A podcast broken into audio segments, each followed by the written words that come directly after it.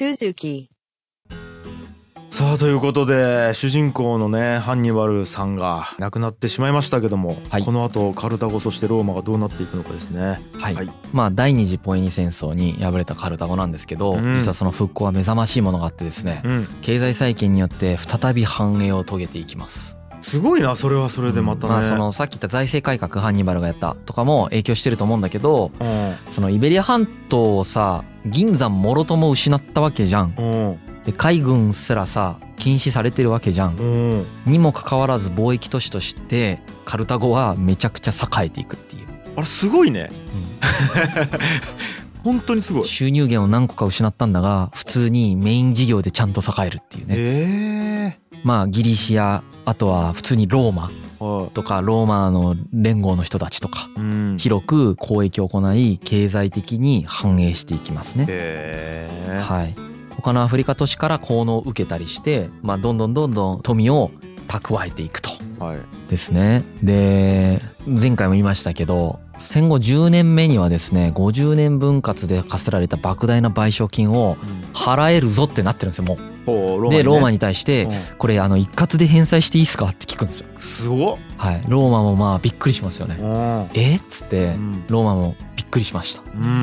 うん。で僕が読んだ本の中で書いてあったのはローマは一括返済を断ったらしい。うん、多分もっとこういうその力関係を維持したかったんじゃないかなと思いますね。そうねなるほどうんリセットしちゃうもんねう。んはいはい。で軍港も着々と整備されていってうん。2つの港みたいなのがあるんですけど互いに行き来ができるようになっていると海からの共通の入り口があって鉄の鎖で封鎖することもできるみたいなうん第一の港は商船のためで滑車装置があらゆる種類の滑車装置があった。第2が軍船用の港。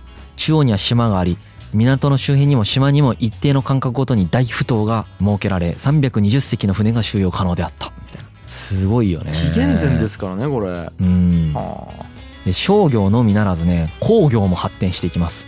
金銀細工鉄鋼などの金属加工業者や陶器作り、まあ、毛織物加工とかですね。染色ですよね。染め物工とかが仕事をしていたみたいなね。うん。っていう感じで工業もどんどんどんどん盛んになっていっていますしうん。建築技術ももうなんかすごかったみたいでうん。巨大な建物がそびえていたと。うん。6階建ての建物が軒を連ねて並んでいたとはあ。言われていまうす。ちのマンションより高いの。紀元前のくせに。なるほど。で少なくとも人口も10万うん。うんおそらく25万人ぐらいまでいたんじゃないかっていうふうに推察されているうん。すごいですよねすごい。で一方でローマはねやっぱりこの第二次ポエニ戦争に勝ったことによって地中海の覇権みたいなのを握ってるんですけれどもねうん。これは握ってますう。うんんでその後数十年のうちにマケドニア王国シリア王国を破って全地中海世界に並ぶものがない超大国に成長していく第二次ポエニ戦争の後第一次ポエニ戦争が始まる前とかさ若い共和国みたいな呼ばれ方してたのにもうハンニバルに勝って地中海覇権を取ってまあ地中海とはまた違うけどマケドニア王国とかねうんあとシリア王国とかそういうところを倒しに行って倒しうん。もう本当に並ぶもののいない強大な超大国になっていると。いう状態ですね。うん。で一方でねうん第二次ポエニ戦争後ねカルタゴとさ国境を接しているヌミディアがありますね。えええこのヌミディアとカルタゴはねずっとなんか仲が悪いんだよね。え。なぜならマシニッサがずっと生きてるからです。なるほど。マシニッサはね90歳ぐらいまで生きます。へえ、長生き。ずっとカルタゴが嫌いです。うん。ずっとカルタゴと仲が悪いんですよね。うん。これが第三次ポエニ戦争につながっていくんですよ。あ、ええ、そうなんや。はい。うん。だからなんかマシニッサ切れさせたから滅ぶみたいな感じあるもんね若干ありゃー。婚約者奪ったみたいなことですごいなあ。ね、人間やからそうねやってるのが。でまあローマ側にもう一回戻るけどもうローマ側さほらさっき言ったみたいにさもう周りのでっかい国みたいなのも大体滅ぼしちゃって。もういなんていうか並ぶ者がいないのにもかかわらずうん軍事行動を停止しないんですようん。でこれなんでかっていうとうん。ローマのその貴族層。支配層うんの人たちっていうのが何で評価されるかって言ったらやっぱり軍事的栄光なんだよね。ずっとそうですよね。はい、軍事的栄光で凱旋式を執り行うことが栄誉なわけです。う。うんんでそうすると戦争を絶対しないといけないわけじゃん。ね。自分たちがちっちゃい時は強大な敵がいてそれを倒して凱旋式するっていうまあ普通にやってたんだけどうん。もう自分たちより強い人いないわけですよ。困るな。はい。で誰も反抗もしてこないんですよもう。う。んうん。なんで一回降伏したやつもう一回攻めるみたいなわけわかんないことしてるんですよ。えー。この頃。第二次貿易戦争が終わった後は。ええちょっとなんか不穏だからもう一回潰そうみたいな。全然不穏じゃないのに。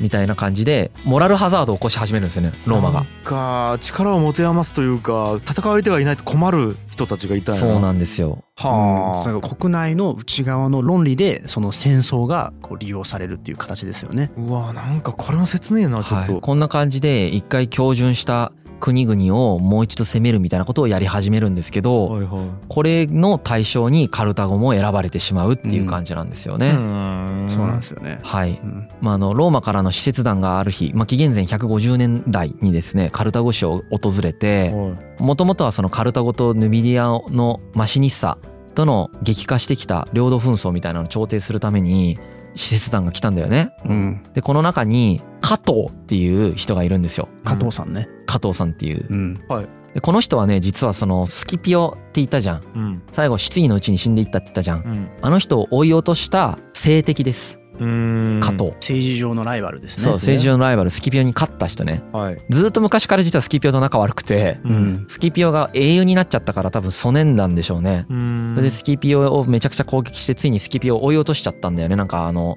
汚職問題みたいなのをまあでっち上げまでいかないとは思うんだけど本当そんな感じで作ってスキピオを追い落としてしまってうん。でスキピオももうなんかこんなのに騙される人たちと一緒になんかやんのもういいわみたいになってえ失意のうちになくなっていくみたいなもうえ引きこもっちゃうみたいな感じなんですけどそれをやったこの加藤っていう人がいるんですね。うん。この加藤がカルタゴの国を見てね思ったんだよね。うん。やべえなと。はい。これはめちゃくちゃ栄えててうん戦争から半世紀も経ってないんだよねこの時って。うん。半世紀も経ってないのに国力も人口も増大しててうん。カルタゴを野放しにしてはならないと。ほいつかまた必ずローマの敵になるみたいなことを考え始めて反カルタゴキャンペーンをね開始するんですよ。うあらネガキャンネガキャンするんですよね。加藤はねもうカルタゴ破壊しない限りローマの自由はないと危ういんだっていう話をするぐらい煽るわけ。えで演説をするたびに最後にカルタゴは滅ぼさなければならないみたいなことで締めくくるっていうのが有名になるぐらい加藤はまあカルタゴを目の敵にし始めるんだよね。うん、もうカルタゴ絶対滅ぼすマン。うわうわもそうね。多いななんかそういうマン。うん、はい多分ですけど彼がこういうふうにカルタゴは滅ぼされねばならないって毎回言ってたのは、まあ、もしかしてその彼のこの意見に反対する派閥がまだ結構多かったかもしれないですよね。うんまあ、カルタゴはもうちょっとそのままにしとこうやっていう派閥の方がまだ結構多かったからこれぐらい加藤さんがもう強くしつこくこう主張したっていう、うんうん、想像もできますよね。もう加藤さんって言ったら加藤さんですね。まあでも加加藤なんですよね。本当に。同じ音なんで加藤です、まあはい。ねはい。でこの加藤さんなんですけどうんなんていうんですかね、まあ、加藤さんに煽られてローマ元老院もですねもう対カルタゴ戦っていうのは決意してたそうです。うん。もう確かにそうだと。うん。カルタゴはちょっと半世紀見逃してたんだけど、まあ、あれだけでかくなってきてあれだけ強大になってくるとまたどっかのタイミングで自分たちを任してくるかもしれないから早めに手をつけようっていうのはまあ合意形成されてたみたいですねもうローマ側では。そうだね。カルタゴ共有論って感じだよね。そうだね。うん。で開戦に向けてローマの策略が走っていきます。うんまずそのカルタゴって勝手に戦争しちゃダメだよって話をしてたじゃん。うん。だけどローマはそのマシニッサヌミディアのマシニッサを裏から手を回してどんどんどんどんちょっかいを出させてですねうん。開戦させるんですよね。これあのハンニバルの時もそうだったよね。同じ人間が生きてんだよ半世紀後にマシニッサがね。おー。90歳まで生きるからさここの時88か。うんうんうん。うん、マシニッサが88歳なのに裸馬にまたがって自ら指揮を取ったらしいです。え88ーおじいちゃん。うんでカルタゴ軍はまあその負けちゃうんだよねこれに。このマシニッサとの戦闘するんだけどカルタゴは。負けちゃいます。うわー強いんややっぱり。ちなみにカルタゴ軍って全軍で5万8,000人いたけど負けたみたいだけどね。へだからヌミディアってよっぽど強いんでしょうえねせんや。はい。でこのカルタゴが負けたよっていう結果がローマに伝わるとローマは全イタリアから徴兵して戦争準備に入ると。はあでも戦いたいんや。そうそうそうそう。うん。お前勝手に戦争したなと。あいうことで集めるんだけどカルタゴはさいきなりなんか徴兵命令が出てるからはい。えなんでなんでなんでってなってるわけじゃないですか。うんうんちょ何するんですか？何するんですか？みたいな感じになってるところにうんはい。いやいや何でもないよみたいな。おおなんか何でもないって言ってえめっちゃ集めてるんですよ。え なんやこれはね目的は言わずに緊急事態に備えてるんだよって言ってなんか集めてたらしいですね。へうん、でカルタゴはさいやちょっとこれ今攻められたら困るしあの本当にそんな立てつくつもり全然なかったんでもう賠償金を増額していただくかえこの紛争地帯マシニッサと争ってるその領土問題みたいなのをもうマシニッサの方に渡すんでどうしたらいいんですかっていうことをローマに言うんですよね。ねしたらローマが言ったのはカルタゴ人はよく分かっているはずだよねって話をしか言わないんですよ。ほお前なんかよく分かってるよね。怖いわもうめちゃくちゃ怖え 何みたいな。カルタゴ人からしたら うん。え何みたいな。何何まですればいいんだろうすごいね。もう強者の交渉ですね。怖っ。でカルタゴ市民が不安になってくるんですよね。うん。不安になってきてなんか仲間の都市とか同盟組んでた都市とかが離反したりとかねうん。起こるんだけれどもローマの元老院は粛々とねこの中でまあ対カルタゴ戦争っていうのを決議していくんですよね。あで大艦隊と8万の歩兵と4,000の騎兵を集めてカルタゴを倒そうとしてくるんですよ。へそして宣戦布告してくると。あはい。でローマ元老院が条件を出してきます。うん。宣戦布告してくると。でカルタゴ政府はまあめちゃくちゃビビってですねローマに施設を送ってうん。ちょっとその許してくれと。うん。どうどうしたらいいんですかっていう話をするんですよねまた、うんそしたらローマが今度は条件を具体的に言ってきます。うん。30日以内にカルタゴの最も高貴な家柄の子供たち300人を人質としてシチリアに今コンスル2人いるから渡しなさいとそこに。おであと他にもいろいろ命令するけどそれ従うんだったらカルタゴの自由と自治は保たれるよ。アフリカの土地の保持も認めてやるよっていう話をするんですよね。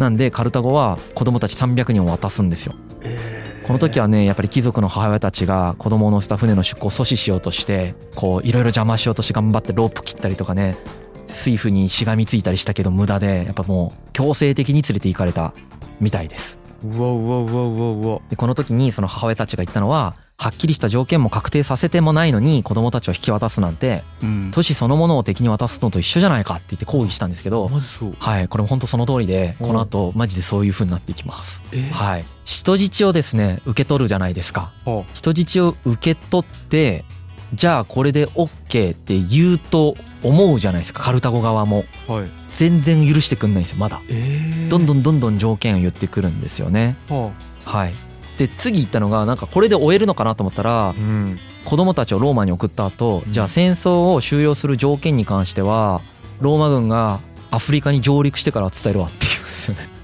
何それ？で上陸してうん。カルタゴがまたこう施設を送ってローマに許してくださいと。うん。カルタゴの古い歴史規模海と陸にまたがる広大な支配権をどれほど長く保ってきたかというのまあすごい歴史ある土地なんですと。はいでこのような都市が、まあ、今みたいに運命の変転に直面しているんだけどぜひ情けをかけてくれと。もう約束も守ってるじゃないですかと、まあ、船も渡したし像も渡したし人質も渡したじゃないですか。って言ったらじゃあローマの返答はもう武器を全部渡せと。おおお前らが本当に平和を望んでるんだったら武器って必要ないよね。みたいない話を怖い怖い怖い。20万人分の武器を渡せとでそれをね本当に渡したそうです。えじゃあもう完全降伏やん。はい。うんうんで渡してでもこれで許されるかなって思うじゃないですかカルタゴ。は渡した後にさらに告げられたのがじゃあ次はカルタゴ市長代って言われるんですよ、あえ？死死自はい、体カルタゴの市長代ってをであなたたちは自分の領内へどこへなり好きなところ行けばいいじゃないですかと。その代わり海から15キロ以上離れてねって言われるんですよ。はあ。え？え？海から15キロ？そう海から離れなさいって言ってくるんですよね。でまあさすがにカルタゴもこの話を聞いて天を仰いでですねはい。叫び始めてえ真偽は踏みにじられたと。神々を彼らに復讐を加えたまえと口々にローマを呪ったそうなんですけどはい。ものすごく悔しかったみたいなこれ地面の手で叩いて頭を打ちつけ続けるぐらいムカついたというか狂ったそうですいやそりゃそうっすよね、だってもう事実上終わりやんもう、そう国を捨ててね。でそのほらカルタゴって海沿いじゃん。で海沿いだからこそカルタゴって国家として発展できたわけじゃないですか、はいはいはい。だからその海を捨てなさいと。でも国も捨てなさいと、うんえもうリンチというか、もうん。う徹底的にぶっ潰そうとしてきてます、うん。でまあその段階的にいろんな要求してきてるわけじゃん今。うん。あでもほら一番最初にさローマはカルタゴに自由と自治を保障するって言ったじゃんっていうのがあるじゃん。あはい、はい、カルタゴもそれを言うんだよね。ローマはカルタゴに自由と自治を保障すると言ったじゃないですかと。うん。カルタゴ市そのものを手渡しちゃったり破壊しちゃったらどうやって自由と自治を保てるって言うんですかっていう話をしたらあローマ人から言われるのが海が悪いよねと。海がお前たちに罪を犯させるよね。だから離れたらいいじゃんっていう話をする。つまりえー。海があるからお前たち栄えるよねと。栄えると脅威になるから海から離れるしかお前らに生きる術ないんだよっていう話をされるっていう。こういうもう本当にねギャングスタイルだよね本当に。やばいやばいやばいこれ。で内陸で行きなさいと。でそこで農業でもして静かに暮らせばいいじゃん。っていう話をされるはあ。はい。でももうパニックだよね。カルタゴは。わけわからんうわうわもん。うわうわってなってねもうそれでついにもう施設を送っても施設を拒否され始めるんですよ。ローマから。話も聞いてくれんのよ。話も聞いてくれないとなった時にもう人々の感情が爆発します。カルタゴの。は人質の聞き渡しを進めた元老院議員ね。カルタゴの議員たちを八つ咲きにするものが出てきたりとあか。うわー悪い知らせを持ち帰った施設に投石する人とかが出てきてもう大混乱状態に陥るですよね。でそここにいたイタリアの商人とかいたらしくてローマの。えローマというかイタリア半島の。その人たちはもうひどい目に遭わされたらしいんですけえどまあそうでしょうね。でカルタゴ市民は悲嘆に暮れてですねううん。なんかこう武器庫とかに行くんだけどうん。武器庫が空だから泣くんだってそれで。うわ全部渡しちゃってるそもんね。う。でドックに行くんだけど船の港に行くんだけど船も全部渡しちゃってるからさ泣くんだってそれでうん。みたいな状況になってるんですよね。いやもう終わりやん、はい、この大混乱の中でうん。カルタゴ元老院は、えっと宣戦布告しますローマに。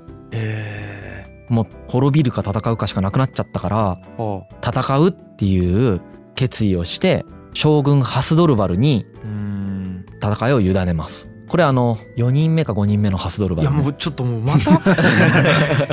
ハスドルバル4人目。はい。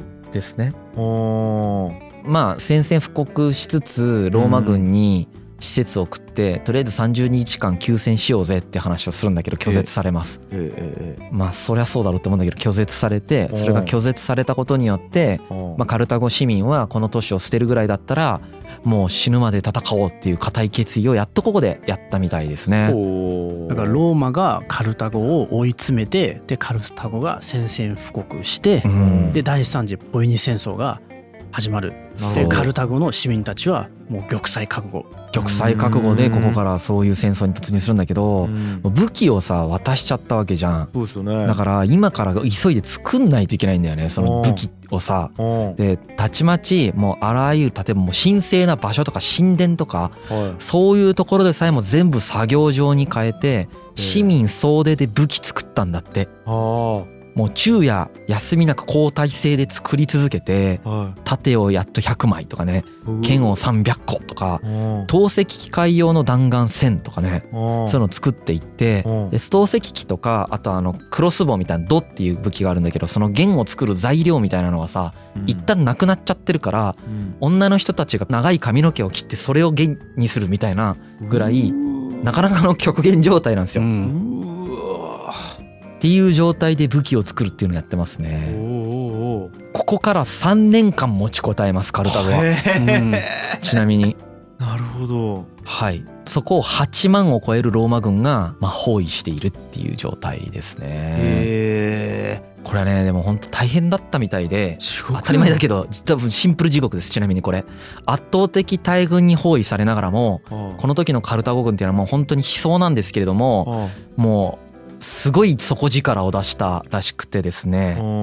なんか風向きを計算しつつ砲を張ったボートに火を放ってローマ艦隊を焼き払ったりとかもうとにかくあらゆる工夫とかをしてでもカルタゴ市内はもう誰も掃除をする人がいないぐらいもうずっと全員で戦争してたんだって。なるほど。なんかそういう発掘の結果とかがね出てるみたいだね。へえ食事する時間もないみたいな。うん。でもう女性も子供も全員駆り出されてる状態。あうん。ーはい。でまあこんな感じでものすごい抵抗にあったんですよ。ローマも結構ちょっと多分ここまで抵抗してくると思わなかったでしょうね。カルタゴってほら今までそんな抵抗の仕方したことなかったじゃん。はいはいはい。多分その予想外だったと思うんだけど簡単に征服できると思ってたアフリカ遠征がさずっと停滞してるから何年間も。はローマではですねコンスル選挙の時にスキピオうん。の子孫が選ばれるんだよね。うーん。スキピオの子孫が選ばれてこの人もなんか全然そのコンスルの候補にならないぐらいの功績しかまだ持ってなかったんだけうどん。スキピオが選ばれます。なるほど。名前全く一緒ですけどあれですね。子孫ですね。子孫。子孫って言っても血はつながってない養子なんですけどね。うん養子なんだけどまあ同じ家の人ですよね。もうスキピオだったらやってくれるだろうってことだよね。なるほどね。カルタゴにはスキピオっていうふうになってるってことだよね。そうかもう宿敵。もう演技担いでんだよねこれね。うんはい。うんでまあスキピオもねその期待に応えて頑張ります。うん。スキピオが取った手段はですね兵糧攻めなんですよね。やっぱりその立てこもってるからこのカルタゴの町っていうのを完全に囲んで陸からの食料っていうのを途絶えさせると。うん。そうすればもう餓死するだろうっていうことでうん。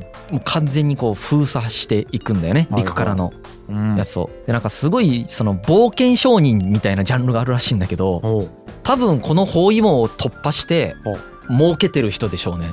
へえ なるほど。すごいよね。うん。闇市場みたいな感じで。闇市場のスーパーバージョンじゃない？だっては忍び込んであはい。ローマ軍包囲網を忍び込んでカルタゴに物資供給して多分普段よりめっちゃ高い金額で売ってる人みたいなうん。人が多分いるんだと思うんですよ。へえ。その人たちからぐらいしか補給がなくなってくるんだってカルタゴががでみるみる飢餓状態に陥っていったと。うんはい。で唯一ほら海が一応まだ残ってんだけど道として。はい。この海のところもスキピオがどんどんどんどん封鎖しようとして大工事を始めてはいはい。この船が通れないようにしてくると。あれはうん、でこれを迎撃するためにカルタゴ軍はうん。本当に総出で秘密裏にうん。3段回線と5段回線を作り上げて子供とかももう全員作らせるみたいな感じで全導入して船をね。50隻作るんだってこの状態から船。うん。多分木材とかもまともになかったと思うんだけどうん。まあいろんなもの壊して作ったんでしょうね。家とかを。マジで総力戦や。スーパー総力戦だよね、でこの50隻の大艦隊みたいのを作ってこう牽制したりとかね、ーまあ、そうやって船とかを作って、まあ、めちゃくちゃ頑張って対抗していきます、うん。はい。でローマ軍はあの波状椎っていうなんか柱をボンボンするようなやつ。この時の波状椎がそれかどうかわからないけど。うん。まあ工場兵器みたいな。そうそうそううん。工場兵器を使ってはいまあ攻めてきたりしてですね。うん。でもカルタゴの決死隊が夜中泳いで海を渡って相手を野襲をかけたりとかってもうなんかとにかくそんななんかすごい状態なんですよ。うわーなんかここたまらんなここ。はい。でまあ最後の望みである補給隊みたいなのが実はいてうん。この最後の望みの補給隊が紀元前147年の夏が終わって冬に入る頃にうん。ついにねなんか最後のその補給隊が殺されてしまうというか殲滅されてしまったらしいんですようね。ん。うん。でこれによってやっぱり飢えと恐怖絶え間ない攻撃と迫り来る死の気配みたいなのがまあカルタゴ市民にどんどん迫ってきてついに最後の時を迎えます。ついにローマ軍がまあ壁を破ってカルタゴ市内に侵入しお6階建ての建物が密集してるんだけどはい。一軒一軒でその侵入した後も凄まじい市街戦が展開されたんだって。うん。もう総出で全員でカルタゴの人たちが戦ってる状態ですよね。はでもうこの町にとにかくもう全部放火していくんですよローマは。い家屋を全て、まあ、中に人がいようがいまいがもうバンバンバンバン引っ張って倒壊させたり建物をねあとはその燃やしたりして、まあ、老人や女の人、まあ、子供全然関係なく、まあ、大殺戮を繰り広げていくと。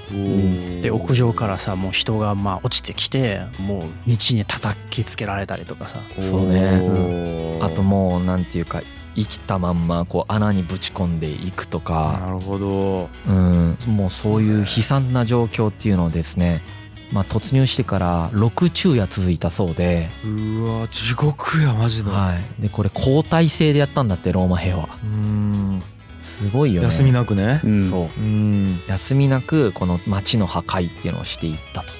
で最後の最後にエシュムン神殿っていうところに逃げ込んでいた人々が5万人もいたらしいんだけどうんこの5万人の人々を奴隷として撃ってでおそらくその倍以上の市民が市内で命を落としただろうというふうに言われてています。はいはいはいでこの後、まあ有名なんだけど塩をまいて二度と農業ができなくするみたいなことまでするんですよ。えでもう目に見える建物全てを焼き払います。えーまあ塩をまいたっつうのはなんかこう再生しないようなそのなんか呪いの儀式っていう意味もあったみたいですね。うん。まあいろんな説がありますけれどうもん。大体塩まいたらもう何年もあれですよね。農作物が取れなくなるんですよね。うん。土が死んで。そう。とにかく徹底的な破壊っていうのをまあ目指して本当にカルタゴはこれによって地上から消滅してしまいます。完全に。うん。あの栄えたカルタゴがマジで1週間で地上から消滅してしまうっていうね。えー。はい状態になっていくんですよね。でこの状態を見ながらスキピオは涙を流してホメロスの詩を歌ったそうなんですけどね。いずれ必ずやその日はやってくるみたいな。うん。まあだからまあ諸行無常みたいな話だと思うんだけどこれ。ん。そういう話をして涙を流したそうですね。本人もそこまでやりたくなかったけどしないといけなかったのか何なのかよくわからないですけど自分でやっといて泣いてるからちょっとよくわかんないんだけどうん。まあそういう状況でも非常にむごい状態でうん。まあカルタゴは本当悲壮な中全力を尽くしたんだけどで3年間も持ちこたえたんだけどまあ亡くなっていたと。で17日間火が消えなかったらしいこれ。うん。うん。このようにしてカルタゴが消滅する。そして第三次ポエニ戦争が終結するっていう。うん。ちょっと待って。え結局なんでここまでしないといけなかったのが分かってないですね。カルタゴが？ローマがここまで完璧に完璧に壊滅させる必要がどこにあったのかが。ハンニバルが怖かったっていう記憶があったのはあると思います、ややっぱりカルタゴの脅威の国であるっていう感覚がやっぱ強くあるんだと思うんだよね。うんうん、でその脅威の国であるっていう感覚があってでも第二次ポエニ戦争はローマ最大の危機を迎えたわけじゃん、ハンニバル、ルによって。うん。もうあわや自分たちは滅びてしまうかもしれないっていうところまで、まあ、本気で考えたわけじゃないですか。それになんとか勝ってカルタゴをまあこう抑え込むことに成功したわけですよね。まあ賠償金も取って、はい、そのカルタゴがたった50年間でうん。やばいぐらい発展してるのを見てめちゃくちゃ怖かったんでしょうね。うん。でそこでそのカルタゴ脅威論がまた加藤がね。めっちゃね膨らんできてでその加藤がまた政治の場で政治闘争に勝ってそれが国の決定になっていくと。そう。でほらさっきも言ったみたいにその攻める場所がないんだけどその軍港を建てるためには誰かを攻めないといけないからこうやってイチャモンつけてでも戦争してうん。攻め滅ぼして凱旋式するっていうことが貴族にとっては重要だったわけだよねこの時の。う。ん。ですよね。いややったらなおさら完全に消す必要なかったと僕とかは思っちゃいますよね。なんかこう、まあ、武器奪ってうんうんうん削って賠償金つけて弱体化させた状態で別に生き残してもいいかなとは思うじゃないですか。うん。ここまでの壊滅させるってそんなないですよね。なんか歴史見ても。ないですね。うん。ローマも壊滅させるタイプの人たちじゃないんですよ。うん。へえ服属させる属州化するタイプなだからこの後はとかだと。うん。だからなんかここはね本当にちょっと異例。だからやっぱカルタゴに対する措置はね異例なんだけどやっぱハンニバルの影響結構あると思う。うん。やっぱすっごい脅威の国だっていう最大のライバルなんだっていう感覚があるんだと思うんだよね。うん。でまた第2第3のハンニバルが出てきてその時ローマは勝てるかどうかわからないわけじゃん。ローマからすると。だったら完全にもう第2第3のハンニバルが絶対に出てこない国にしてしまおうと。うんでそのためにはそのこの人たちから海上貿易を奪わないといけないっていう考え方だよね。ね。だけど海上貿易奪われるぐらいだったらその徹底抗戦するんだって言うからじゃあもう殲滅してやるよっていう。そういう思考回路だろうね。もうじゃあもうもう手打ちはできないよねもう。ん。うっていう。きついなそんなんだってカルタゴ滅ぼしてもハンニバルみたいな人どこで生まれるかわからないですからね。そうですね。はい。そんなこと加藤さんに言ってください。それ日比さんから加藤さんに一言言ってくださいよ。そうだよといやね納得ができんな。まあでももうそうなったからしょうがないですよね、まあでもこのようにしてカルタゴという栄光の国はもう本当に跡形もなくなくなっていっちゃったんです。いやちょっとこれなんかもうたまらん。だって一個の文化を。そうよね。ね。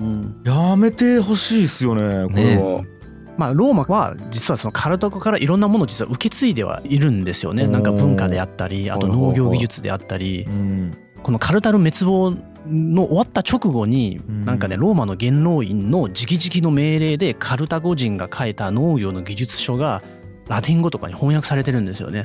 だからこうまあカルタゴのものは完全消滅じゃなくて受け継がれているものっていうのも結構あるみたいですよ、はいはいはい。ローマに。なるほどねいう感じでまあこうやってポエニ戦争は終わっていってですね。うん。まあ第一次の頃が懐かしいですけど思い出してほしい。第一次ポエニ戦争の頃のカルタゴ。圧倒的地中海の覇者であったあのカルタゴがついに1時2時3時を経て途中ハンニバルという英雄も出しながらついに完全に消滅するという運命をたどっていくと。えーでえまあこのうん。ね元老院はやっぱ弱腰外交しちゃったのはやっぱこのパターンでは良くなかったね。ねえうん、このパターンでよくこれねあの日本とアナロジーとして語られるんだけど、経済大国で軍事力を持たないカルタゴが弱腰外交して最後滅びるされるのは気持ちはわかるけどだってあんまり多分安易にそういうアナロジーしない方がいいと思うんですよ。うん。うん。あの状況違いすぎるんでいろんな意味で。うんうん安易にアナロジーにはしちゃいけないので安易にそういうアナロジーに陥っちゃいけないなと思ってるんですけど、うんうんそういう言説はよくあります。うん。なるほど。はい、でまあ言いたかったのは何かっていうと、うん。そのあれですよね。この時はでもそれすごくやっぱ本当に裏目に出たなと僕も見てて思っていて、やっんぱりその元老院のローマに対する考察が甘すぎるよね。はいはい。ローマが何をしようとしてきているか、うん。この後うん。ここで妥協したら何が起こるかのその次の次を読んでなさすぎて、うん。ハンニバルの時からそうだけど、うん。ハンニバルは読んでたけどハンニバルの時の元老院もそうだけどやっぱそれはカルタゴっていう国がやっぱりこれ以上いけなかった一つの理由だろうなと思います。為政者のレベルが低いよね。なるほどね。あと国としてはもう一回反映しちゃったっていうのもあるだろうね。うん。中国の大新帝国じゃないけどもう一回反映して成功体験を重ねるだけ重なってきてっていう状況もあったかもしれない。そうだね。はい。なるほど。えこれその第1次から第3次までって何年間ぐらいの出来事になるのえーと100年間ぐらいですね。100年かたった。うん。なるほど。いやー。凄まじい回やったな今回。うん。なんかいろんなことが起こったよね、やばすぎる。はい、まだ終わってないですよ。ラスト次回ははい。うんこの消滅したカルタゴはこの後どうなっていくのかっていう話をしてうん。でエンディングで終わりたいなと思っています。はい。わかりました。はい。はい。ということでついに次が最終回かな。最終回ですね。はい。ということでありがとうございました。はい。Asahi, Suzuku.